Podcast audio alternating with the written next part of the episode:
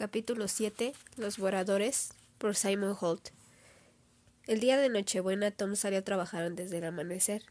Tenía un nuevo contrato de desarrollo en un barrio de viviendas de bajos ingresos en el pobre y fantasmagórico pueblo de Wenmark, a media hora de Coderswech.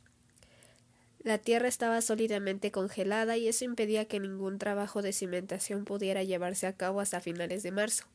Pero Tom Holloway era un planificador meticuloso. Llevaba un equipo pequeño a los nuevos sitios con meses de anticipación, para planear todos los pasos una docena de veces antes de que llegara la primavera. Le había prometido a ese equipo terminar temprano, de manera que pudieran ir a casa a cenar con sus familias en Nochebuena. Gina se preguntaba si acaso sentía la misma obligación con su propia familia. Desde la cama Gina percibió un olor de café quemado que llegaba por la escalera. Su papá bebía un café estilo petróleo, negro, espeso y sin azúcar, el amargo pero conocido aroma que evocaba el confort de la rutina predecible. Ahora a Gina le parecía que eso había sucedido una vida antes. Su padre la había confinado a quedarse en casa todo el día y aunque él estuviera ausente hasta la noche, ella estaba básicamente bajo arresto domiciliario.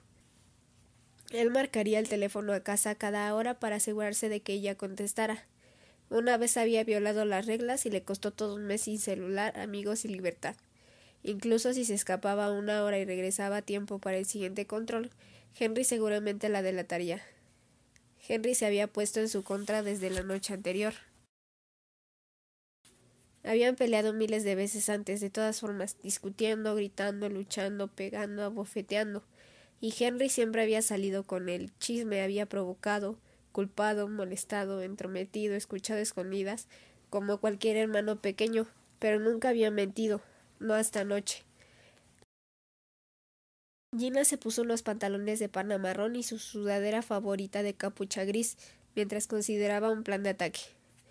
Con Tom fuera el resto del día y solo ella y Henry en la casa, quizá podría hacerlo entender. Prepararía su desayuno preferido, waffles con chispas de chocolate y entonces podrían entrar en materia y verdaderamente platicar.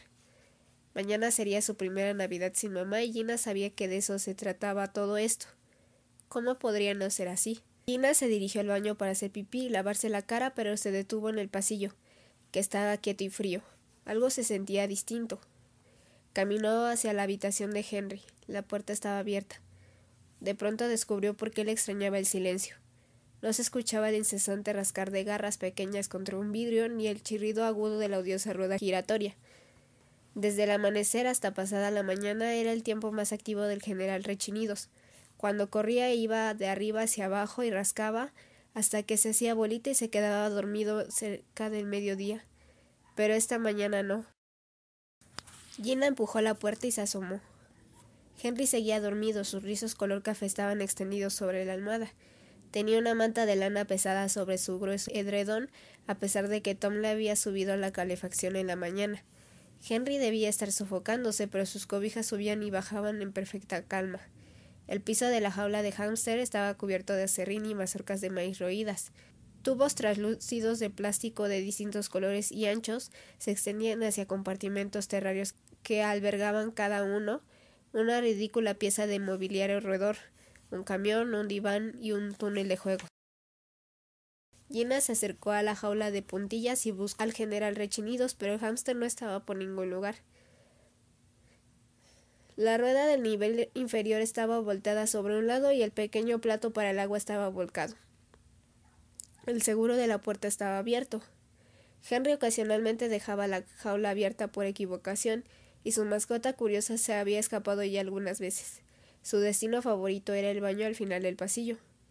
Una vez dentro se deleitaba como buen hámster mordiendo rollos de papel vacíos, pañuelos mocosos e hilo dental usado. La última vez que Gina encontró al hámster fugitivo se había metido al armario del baño y había roído una de sus cajas de tampones. Salió sigilosamente de la habitación de Henry y se dirigió al baño pensando que probablemente lo encontraría sobre el lavabo, donde ya habría dejado un encantador montoncito de cacas de hámster sobre los enseres para rasurarse de su papá. Nada de eso. El baño estaba desocupado, pero el excusado borboteaba y se ahogaba. Carajo. Pensé que papá ya había arreglado esto, murmuró. Sacudió la palanca y jaló. El nivel del agua subió, giró y giró hacia arriba, amenazando sobrepasar el nivel del borde de porcelana. Tiene que ser una broma. Tomó el destapacaños y lo introdujo. Feliz Navidad, Gina. El desagüe se abrió y chupó una enorme cantidad de agua. El excusado traqueteó un par de veces, pero luego se detuvo. El agua que regresaba no se levantaba más que un par de pulgadas arriba del hoyo. Gina maldijo en silencio, mientras el agua superficial hacía ondas. Entonces una pequeña tira como de piel se asomó desde debajo de la superficie del agua. Al principio Gina la confundió con una maraña de pelos. Se asomó para ver de cerca pegándose la mano a la boca. Una cola. Gina encontró guantes de hule bajo el lavabo y se los puso. Ahora podía ver que una pata trasera había salido del hoyo. Oh no. Sumergió la mano y agarró la pata babosa del hámster. Gina sintió un leve tronido de hueso dentro de la ya destrozada extremidad. Jaló. Las costillas resaltaban contra la piel como si fueran palillos. El hámster había quedado prácticamente informe. Era poco más que un empapado montón de pelo y carne. Gina se levantó y acarició la piel de hámster. Durante dos años había visto a Henry alimentar a esa molesta bola de chirridos y piadas. Lo había visto rodar a través del piso de la sala en su estúpida bola de plástico. Había ido a ver a la cosa tonta cada vez que se metía en una televisión de plástico que Henry le había comprado con su dinero de cumpleaños. Mira, Gina, decía Henry riéndose. Es el programa del general Rechinidos. ¿Cómo voy a decirle? se preguntó Gina. El timbre del teléfono la sobresaltó y el cuerpo roto del general Rechinidos resbaló de su mano y se precipitó sobre el piso. Escuchó a Henry correr a la habitación de su papá a contestar el teléfono. Gina recogió el hámster aplastado, aplicó dos porciones de jabón aromatizado sobre el cuerpo y lo puso bajo el chorro de agua. Gina, es papá. Quiere hablar contigo. Henry gritó desde el pasillo. Dile que ahorita le marco. Gina se estremeció cuando el jabón hizo espuma sobre los ojos muertos y abiertos del hámster. Es extraño, pensó. ¿Cómo sucede cuando la esencia de un ser vivo, incluso del más pequeño, se esfuma del mundo? Se siente más frío y más grande. Le limpió los ojos negros con el meñique. Dice que en este instante quiere saber si estás en casa porque estás castigada. Caray, Henry, estoy en el baño. Cerró el agua y secó al general rechinidos con una toallita. Envolvió el pequeño cuerpo con ella y se quedó parada a la mitad del piso sin saber qué hacer ahora. Los pasos de Henry estaban más cerca. ¿Qué haces ahí adentro? Adivina, Henry, gritó enojada y pateó la puerta para cerrarla completamente. ¿Qué crees que hago aquí adentro? El general rechinido se escapó de su jaula. ¿Lo has visto? No. Le sorprendió que su primer instinto fuera mentir. Escuchó a Henry regresar a su habitación. Henry, espera. Abrió la puerta del baño y salió acunando la toallita envuelta contra su pecho. Henry estaba parado con su pijama de franela que le quedaba grande. Esa era exactamente la imagen del niño que ella conocía y amaba. ¿Qué? ¿Qué estoy esperando? Algo le pasó al general, algo malo. Gina desenvolvió la cara exterior de la talla. Creo que está muerto, Henry. ¿Como la señora Boswell? Gina se estremeció. No había hablado de la niñera desde que encontraron su cuerpo. Ella había ingenuamente esperado que a él de alguna manera se le hubieran olvidado la ambulancia llegando, el llamado a la puerta del forense con saco negro, el cuerpo de la mujer retirado en una camilla pero él sabía lo que había pasado. La señora Boswell murió porque estaba vieja y era pues su momento, supongo. Pero el general rechinido se agachó para mostrar el pequeño cuerpo. Yo creo que se subió al lavabo. Papá debió haber dejado agua ahí después de haberse afeitado en la mañana. Se ahogó. Lo siento. No soportaría contarle a Henry la verdad que incluso era más horrible. La boca del niño se abrió un poquito mientras se agachaba hacia el hámster muerto con los ojos bien abiertos. ¿Crees que los dos hayan sufrido? Gina no estaba esperando esa pregunta y se escuchó pasar saliva. Se acordó del horrible tronido de huesos cuando sacó del excusado al general rechinidos y de la máscara de terror que había quedado paralizada en la cara sin de la señora Boswell. No creo, mintió Gina. Henry extendió una mano y rozó la cabeza del hámster con el índice. Se ve muy roto, todo torcido. Gina gimió. No estaba preparada para esto y el sonido que emitió parecería algo cómico, pero luego empezó a llorar y no pudo parar. Se arrodilló ahí en el pasillo con un roedor muerto en sus manos, envuelto en la toallita como en una especie de extraño sacrificio. Estás llorando. Gina volteó a ver a su hermano. Él inclinó un poco la cabeza, sus ojos azules la miraron fijamente, curiosos y frescos. Tocó suavemente una lágrima de su mejilla de manera que se le quedó en la punta del dedo. La examinó como si tuviera algo de extraño, como si fuera necesario realizarle un análisis de laboratorio. Claro que estoy llorando. Primero la señora Boswell y ahora esto. ¿No estás triste, Henry? ¿No quieres cargarlo? Le, extendió el hámster. ¿Decirle adiós? No sé qué decirle ni qué hacer con él, contestó rotundamente. Ahora que está muerto. Su labio tembló, primera señal de que estaba sintiendo algo. Gina no lo presionó. Bueno, necesitamos conseguirle un buen ataúd. Se limpió los hilos de moco que había brujeado fuera de su nariz. Algo acogedor que lo mantenga como adentro y luego lo sacamos y lo enterramos. Rezamos y dejamos que su espíritu se vaya. Henry parecía intrigado. Colocó su mano sobre el cuerpo del general Rechinidos, empujó su dedo sobre el cuerpo y la piel peluda cedió como una esponja. ¿A dónde se va? preguntó con naturalidad. El espíritu. Al cielo, Henry. ¿Tú has visto un espíritu? No se puede ver, lo sientes adentro. Apuntó hacia el pecho de Henry. En tu corazón. Es lo que te hace ser como eres. El niño se quedó quieto un largo momento y luego volteó. Iré a buscar una caja de zapatos. Puedes enterrarlo después de que coma mis waffles.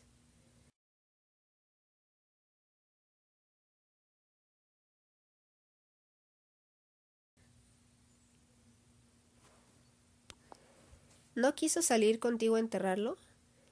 Aaron montó su bici oxidada de doce velocidades que tenía desde primero de secundaria y se unió a Gina, quien estaba pisoteando la nieve intacta del jardín lateral, cargando la caja de zapatos y una pala. Eso está muy fuerte. Gina, luce muy mal. Bueno, le rompieron unas costillas sacándolo del excusado, pero ya estaba muerto para entonces.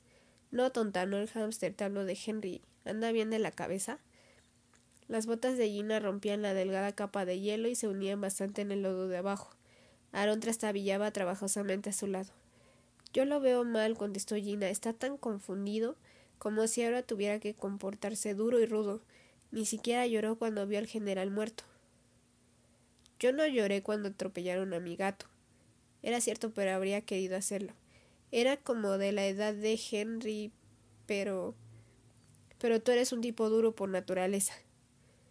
Aaron sonrió complacido. Sí, bueno, ya me conoces, pero quizá podría platicar con él de hombre a hombre. Sé que suena tonto, pero ¿harías eso? Claro. Aaron le quitó la pala a Gina mientras cruzaban por el jardín trasero. Déjame hacer los honores. Quitó un poco de nieve y después hundió la pala en la tierra helada. Era como cavar en ladrillos de arcilla.